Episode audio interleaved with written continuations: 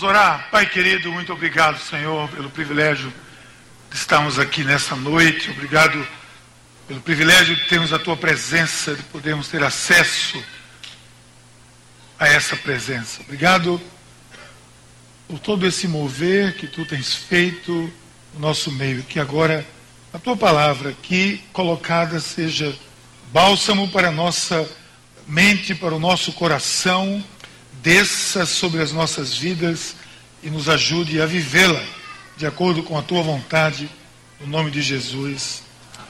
Amém. Muito bem. Muito boa noite a todos e a todas. Acho que realmente não, não tem mais lugar mesmo, né? Desculpe, perdão vocês que estão de pé, que não, não temos lugar para receber vocês com mais conforto. Eu gostaria de ler aqui um trecho da Escritura, me dá um pouco de retorno aqui, Hugo. Está em Romanos, capítulo, Romanos, capítulo 13. Eu vou ler apenas dois versículos, queria a sua atenção para ele. Diz assim, o apóstolo Paulo, quando escreve aos Romanos, ele diz assim: façam isso compreendendo o tempo em que vivemos.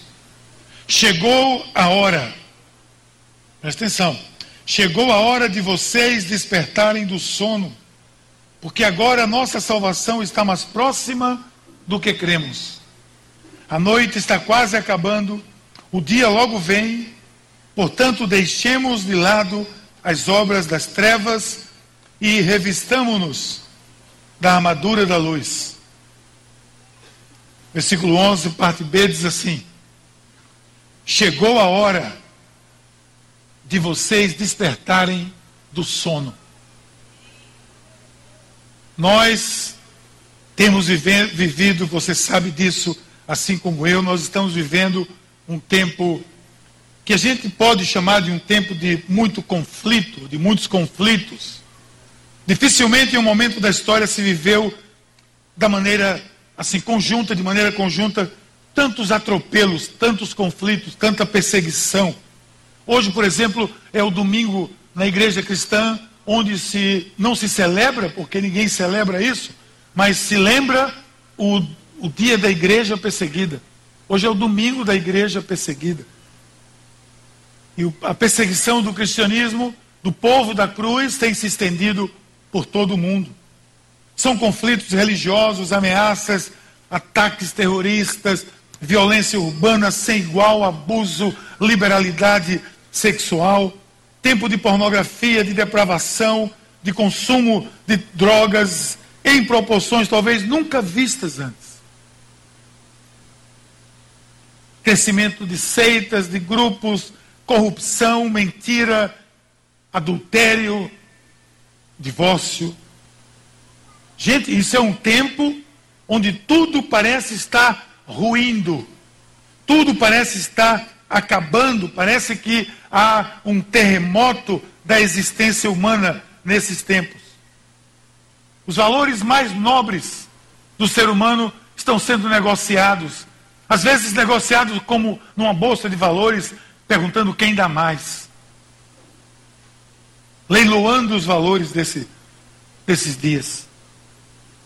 Tempo em que pais lutam para educar os seus filhos, mas uma sociedade fraudulenta facilmente os deseduca.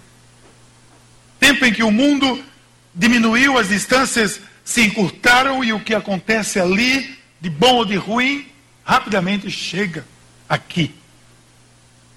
Chega aos nossos ouvidos, chega ao ouvido e ao conhecimento da criançada.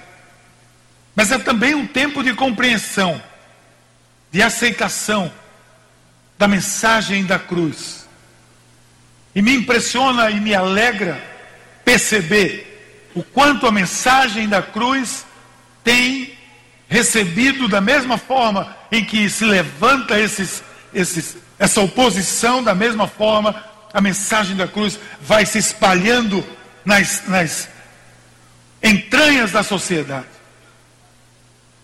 e vai curando, vai restaurando, vai revivificando essa sociedade. É de fato um momento social difícil, moral e eticamente, Mas saiba disso, a mensagem da cruz se expande como nunca. Não se iluda. O cristianismo ainda é e distante a fé que mais se expande nesse planeta. E a Bíblia disse lá em Romanos, onde aumentou o pecado, transbordou a graça. Alguns talvez não saibam, aqui mesmo é um, um exemplo disso. Esse local aqui é um bom exemplo disso. Aqui transbordou, aumentou, cresceu o pecado. Esse lugar aqui, antes chamado de Babilônia, clube noturno, hoje é esse local aqui. É isso aqui que vocês estão vendo. É nesse sentido que, onde aumenta o pecado, transborda a graça. É tempo também de aceitação, portanto, dessa mensagem salvadora. É tempo de entender que a hora é essa, o tempo é hoje, e a salvação está em Jesus Cristo. Como disse o apóstolo, chegou a hora de vocês despertarem do sono. Se você está aqui essa noite, quem sabe dormindo no meio dessa barulheira toda, mas há aqueles que dormem espiritualmente. Quem sabe Deus não está soprando nos seus ouvidos, ou por essa voz aqui, é tempo de você acordar. Eu quero dizer a você que chegou a hora, chegou o momento, você não está aqui por acaso.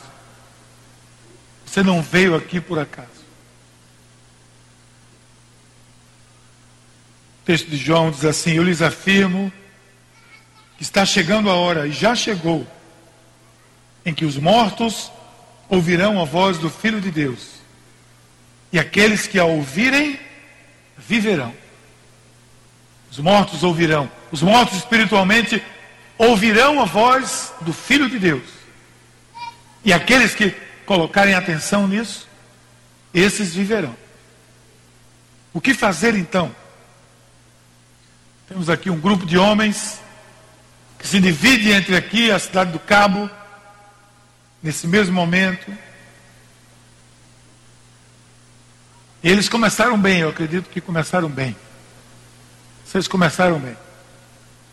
Vocês deram um passo à frente quando decidiram que iriam escutar sobre Deus durante esse final de semana. Vocês saíram na frente, sabe aquele negócio de corrida que se larga na frente? Vocês saíram na frente, vocês escutaram primeiro o disparo. Vocês ouviram. De alguma forma, vocês ouviram, atentaram e decidiram que iriam escutar sobre Deus durante esses dias. E agora eu digo a você o que fazer, não só a você que está aqui, concilista, mas a você que está aqui nessa noite, a você que nos acompanha pela internet, em tantos lugares nesse país, nesse mundo. Acorde para Deus. Acorde para Deus. Talvez você já tenha escutado a expressão que Jesus está às portas. Tudo isso, todo esse quadro que eu coloquei aqui, nos vai, nos vai levando à compreensão que os tempos estão se esgotando. Porque está chegando uma hora em que Deus vai dizer assim: basta, basta. Nós vamos, nós vamos voltar e a promessa de Jesus que ele voltaria é quando nós dizemos ele está às portas. O tempo é esse, o dia é hoje. Acorde para Deus. Chegou o tempo de sairmos desse sono da indiferença, de deixarmos o marasmo da mesmice, de encararmos um novo projeto de vida de olhos abertos, acordados quando o apóstolo Paulo fala que devemos compreender o tempo em que vivemos, veja o que ele diz no texto aos Romanos: façam isso, compreendendo o tempo em que vivemos. Chegou a hora de vocês despertarem do sono, porque agora é a nossa salvação, está mais próxima do que quando cremos. Se você já anda com Deus, acorde. O tempo está próximo, os sinais afirmam realmente que Jesus está às portas. Como ele encontrará você e a mim, isso é o que importa. Que ele está às portas, o sinal, os sinais estão dizendo. As escrituras anunciam. Mas a questão mais importante é como ele me encontrará nessa porta. Como eu estarei ali? Me encontrará acomodado e sem ação em meio a tão perverso e tão carente mundo de Deus que nós temos? Me encontrará de mãos atadas enquanto tanto existe para ser feito? Me encontrará reclamando quando tenho tanto a agradecer? Me encontrará morno, sem uma decisão? E Jesus, no livro de Apocalipse, diz que antes você fosse frio ou quente, porque os mornos eu vomitarei da minha boca. Os mornos são os indecisos. Os mornos são aqueles que não tomam uma decisão. Todos nós que estamos aqui, junto com esses homens, e aqueles que nos assistem, nunca mais poderão dizer que não foram alertados de que o tempo é esse e que precisamos acordar. Se você ainda não entregou a sua vida a Jesus, me deixe aconselhar algo a você. Mais uma vez, esperte, acorde. A hora chegou, Deus marcou esse encontro com você aqui hoje. Talvez você tenha vindo aqui para receber esses homens e você fez certo, muito bem. Mas o homem mesmo que você está aqui para receber hoje é o que nós chamamos do homem de branco, é o homem que morreu naquela cruz. É esse homem que você veio receber aqui porque eles, eu espero, já tomaram a decisão de recebê-lo. Deus disse a eles nesses dias: acordem, levantem, despertem. O sininho tocou, o tempo chegou, por isso é que foi dito, Efésios 5, desperta, ó tu que dormes, levanta dentre os mortos, e Cristo resplandecerá sobre você. Quem anda sem Deus anda como quem está morto, sem vida. Por isso que o primeiro conselho que eu dou a você, dos dois que eu quero dar esta noite, acorde. O segundo conselho que eu dou é creia que esta Talvez seja você está diante da grande oportunidade da sua vida. E nós sabemos que existem momentos na nossa vida que nós deixamos passar grandes oportunidades. Eu devia ter dito sim naquele dia, eu devia ter feito aquilo, eu devia ter passado por ali, eu devia tomado, ter tomado aquela decisão. Eu tenho certeza que você já viveu uma situação assim. A maioria de nós já viveu aquela chance perdida, aquela oportunidade que você não percebeu, aquele momento em que você temeu, tremeu, mas deixou passar. Que sirva como lição, porque isso não é bom. Depois de tudo, vem o remorso, depois de tudo, vem o arrependimento, e vem aquele sentimento que vai nos corroendo por dentro por termos perdido uma excelente chance de mudar o destino da nossa vida, de mudar a direção da nossa vida. Existem oportunidades que são únicas em nossas vidas. E a maioria delas nós nunca sabemos se ela será única ou não. Quem pode ter ideia do futuro? Quem pode assegurar que o que nos acontecerá ainda hoje? Tiago Tiago, na sua carta, ele diz: a vida é como uma nuvem, como um vapor, que aparece e logo se desfaz. Então, esses homens tiveram uma grande oportunidade, uma excelente oportunidade de dar um passo decisivo em suas vidas. Foram colocados diante de uma porta aberta, essa é a verdade. E a única coisa que eu preciso fazer é de fato é entrar por aquela porta. Hoje pela manhã aqui no culto, eu ministrava aqui a palavra de Deus aqui hoje. Quando acabou o culto aqui, eu perguntei se existia alguém que não tinha entregue sua vida a Cristo. E que aguardasse um pouco, logo após a despedida, nós gostaríamos de orar por você, vem aqui à frente. Tinha um senhor aqui que ele deu um pulo, deu um salto, correu para aqui para cima. Deu nem tempo de eu despedir ninguém. Esse acordou. Graças a Deus. Deu um salto assim, pulou aqui para cima. Eu tive que esperar um pouco orar, terminar o culto. Que bom isso, não é verdade? Essa porta leva a uma vida nova. Essa porta leva a uma nova escala de valores. É uma maneira diferente de ver a vida, de enxergar a sociedade, de viver a família, de encarar a verdade, de conviver com a esperança. É uma transposição de um mundo de trevas para um mundo de luz, é aqui a gente viu no texto. Um mundo onde você não precisa esconder quem você é, um mundo onde pode existir transparência, amor, consideração, sinceridade. Um mundo onde a paz poderá reinar em sua vida, não obstante a guerra que você tem em volta de você.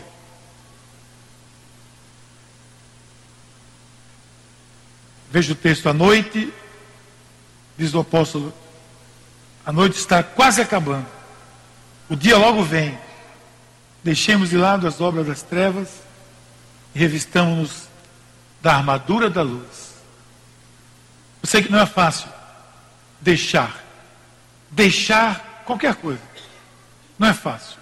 Deixar um hábito não é fácil. Deixar um vício, muito menos. Deixar um costume, uma prática, uma cultura, uma ideia. Não é fácil. Mesmo vendo, às vezes, onde nós estamos envolvidos, não é fácil. Os apelos, as amizades, os valores ou contra valores, mas você pode entrar por essa porta que está sendo aberta para você hoje. É chegada a hora, e tudo agora pode se transformar em um empolgante estilo de vida totalmente novo. Vocês tiveram essa oportunidade de conviver com esses homens aqui, que um dia estavam sentados aí há pouco, muitos deles estavam sentados aí, alguns deles estavam aí no último concílio, sentados onde vocês estão. Vocês tiveram essa oportunidade. Quem entra por essa porta vive no estilo da, da luz, vive apegado à verdade, vive firme, valorizando o que Deus valoriza, amando o que Deus ama, servindo a todos. Quem entra por essa porta ganha um sorriso diferente, recebe um novo coração. E você sabe que o dia de amanhã, o quarto dia, quem já viveu aqui o quarto dia? Olha. Quarto dia é aquele dia em que você é pego. Você é pego. Você vai ser pego mesmo sem querer. Quarto dia é esse dia em que você vai entrar, vai dirigir o seu carro cantando decolores, vai chegar no trabalho cantando decolores, e alguém vai perguntar para você o que foi isso? É porque quem entra por essa porta vai viver uma, uma diferente perspectiva da vida. E você vai levantar essa bandeira e vai dizer: Ah, não. Eu tenho para você uma proposta. Aquele quadro que pintamos aqui no começo dessa mensagem é a realidade desses tempos. Mas é tempo de mudar essa realidade. Pelo menos no que diz respeito à sua e à minha vida. Nós, a nossa proposta é a mudança da sociedade, é a mudança do mundo. Jesus nos chamou para isso. Essa é a nossa missão. Essa é a nossa meta. Não se entregue, não aceite o que este mundo está dizendo. Reaja, lute, agarre-se com Deus, viva esse novo estilo de vida